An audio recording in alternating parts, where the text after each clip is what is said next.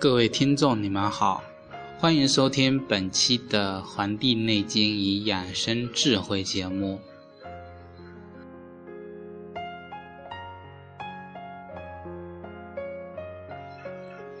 本期的《黄帝内经养生智慧》节目呢，将为大家讲解《黄帝内经》第三篇《生气通天论》这一篇节的内容。这一节呢是皇帝呀跟他老师的对话，那么就是在阐述他们的问题的回答的方式下，然后将知识、将经验传达给后人。世界上很多的经典的著作都是以问答的形式出现的。像《论语》、像《圣经》、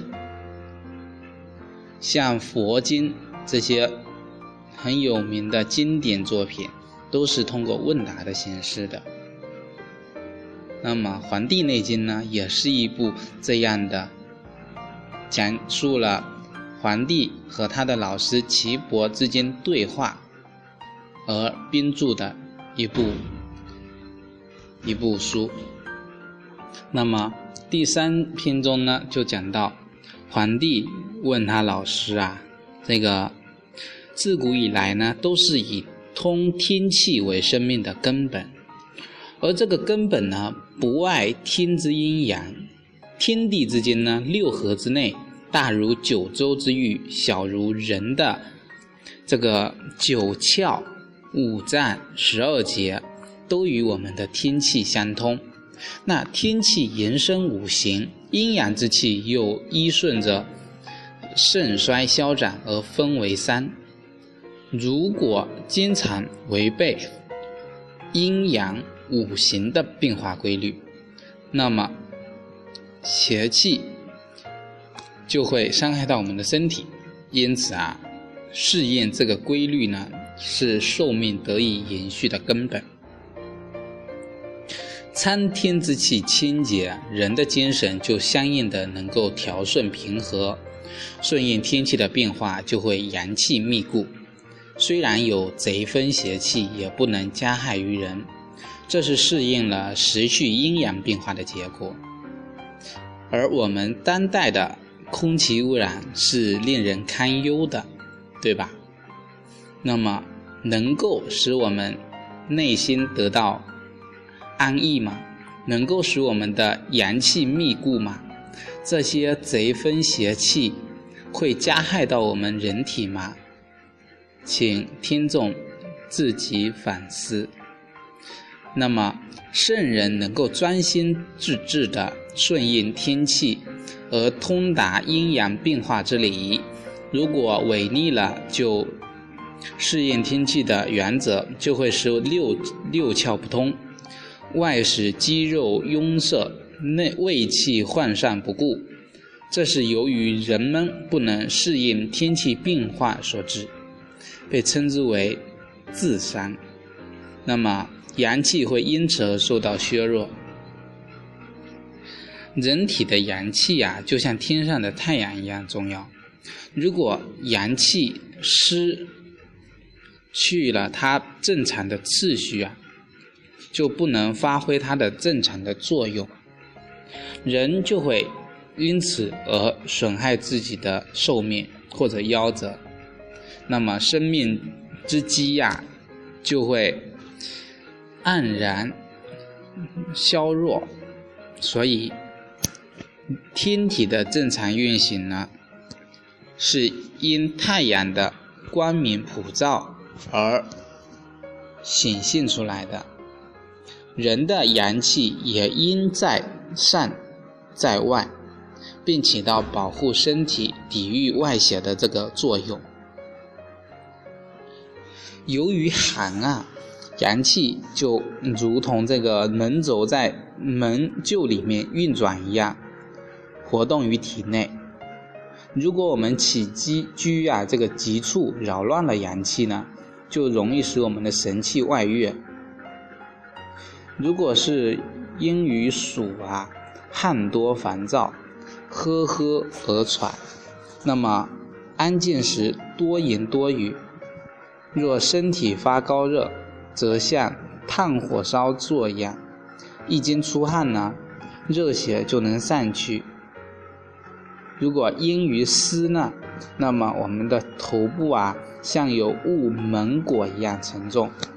若湿湿热相经而不能排除啊，则伤害到我们大小诸经了。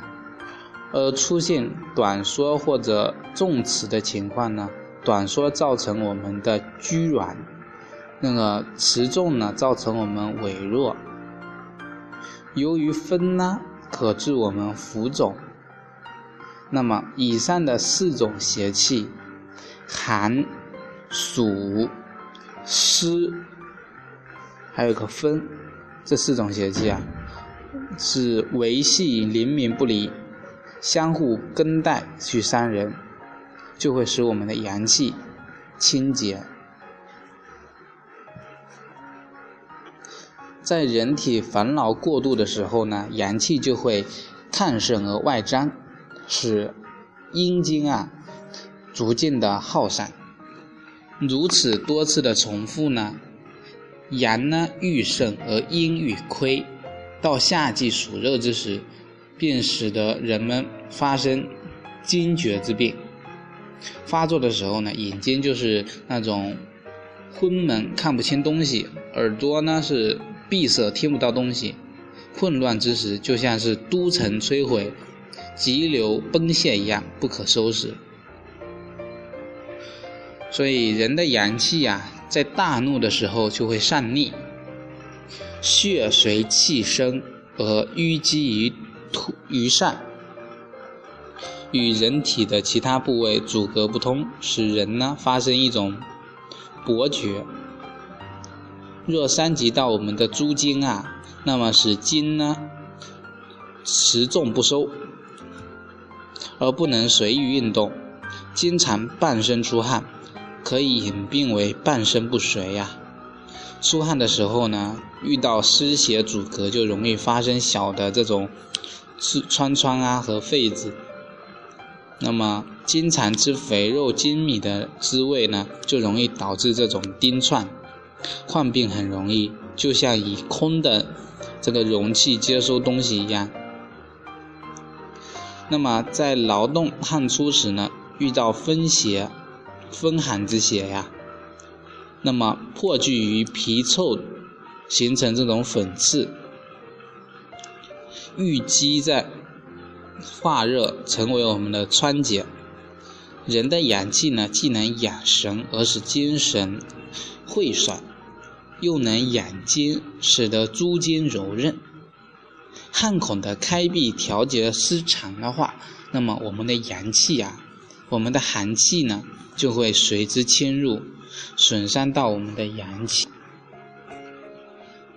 和五脏，那么损伤我们的神志啊，就会出现恐惧、惊骇的症象。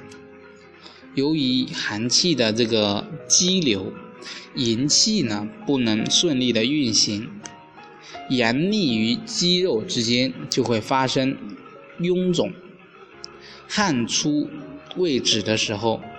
体型与阳气呀，就会受到一定的削弱。若风寒内侵，淤血闭阻啊，就会发生风虐。风啊，是引起各种疾病的起始原因。那么，这个风呢？只要人体保持一种精神安定和劳逸适度的养生原则，那么我们肌肉腠理就会密固，而而有抗拒外邪的这个能力。虽有大风喝毒的这个侵害，也不能伤害到我们。这正是顺着时序的变化调节我们保养生气的结果。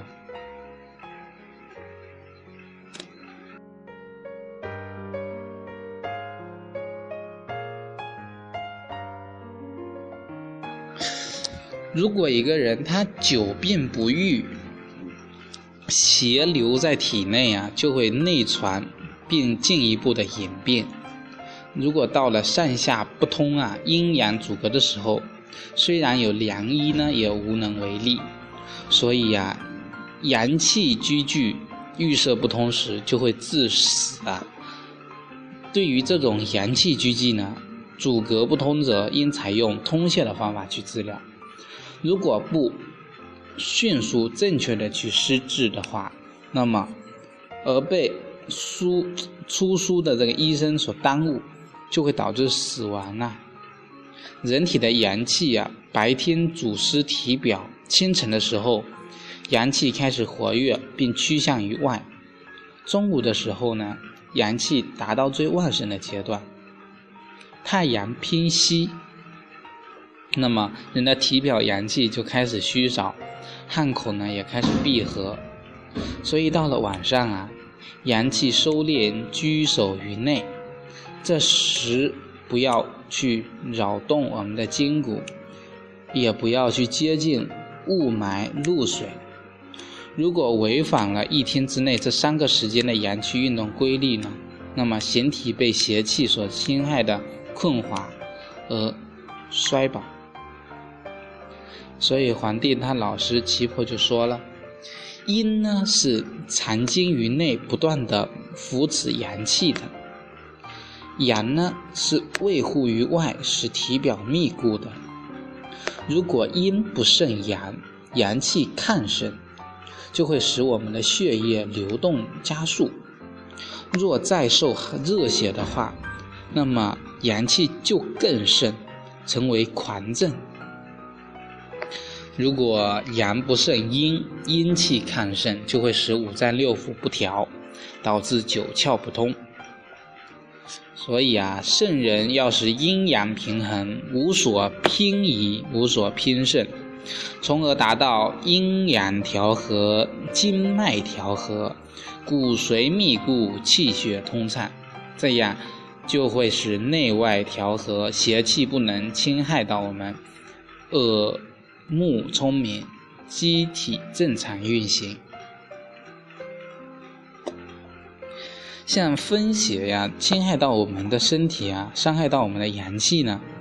如果进一步恶化，就会侵害到我们的内脏，那么我们的阴经呀也会慢慢的消亡。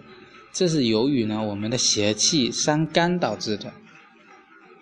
所以若饮食过饱啊，像吃饭吃太多，阻碍了我们的升降之机呢，就会发生这个经脉。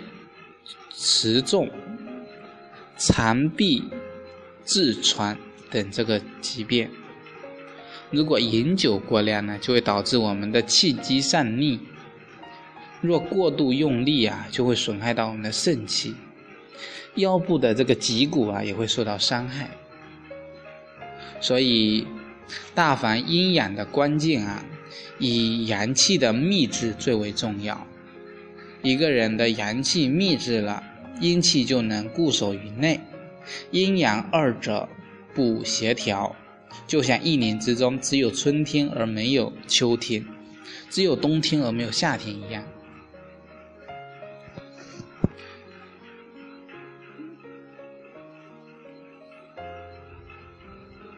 因此啊，这个阴阳的协调配合呢，是互为相互为用的。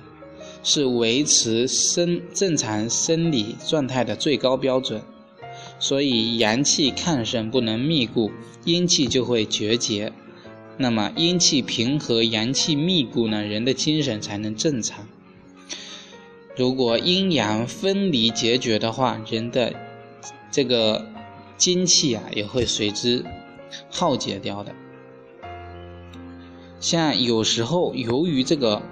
雾露风寒之邪呀，侵犯到我们，就容易产生寒热。春天伤于风邪呢，留而不去，会发生急骤的这个泄，这个泄。夏天呢，如果伤于这个暑邪的话，到秋天就会发生疟疾。秋天如果伤于湿邪的话，邪气上逆啊，就发生咳嗽，并且可能发展为。这个痿厥之症。到了冬天啊，伤于我们的寒气呢，到来年的春天就会发生温变。这个四时的邪气呀，就是交替伤害到我们的五脏的。所以不要以为现在的病是现在造成的，很多疾病都是过去造成的，是一种积累。所以有句话叫“春天折一朵花，秋天就会少结一个果子”，就是这个有阴阳的关系在里面。有因果的循环在里边。那么，人的阴经的产生产生呢，会来源于饮食的五味，储藏在阴经的五脏里，也会因为五味而受伤。比如说，人吃这个酸吃多了，会使我们的肝气盈溢而亢盛，从而导致脾气的衰竭。吃太醒了。会导致我们的骨骼损伤，使我们的肌肉短短缩，心气又瘀滞。吃甜吃太多了，会使我们的心气满闷，气逆坐喘，面色发黑。人如果肾气失于平衡的话，也是由于我们吃甜吃太多了。苦吃多了会使我们的脾气过燥而不润乳，使我们的胃气瘀滞；辛味吃太多了会使我们的经脉败坏，发生迟重，精神也会受损。因此啊，要谨慎的去调和我们的五味，使我们的筋骨强壮，使我们的经脉啊柔和，气血能够顺通。这个脉，这个腠理啊。也能够致命，这样，我们的骨气呢就坚强有力了。所以呀，重视养生之道，并且能够按照正确的方法去加以实行呢，就能够长期的保有天赋的生命力。感谢大家收听本期的《黄帝内经养生智慧》节目，咱们下期再会。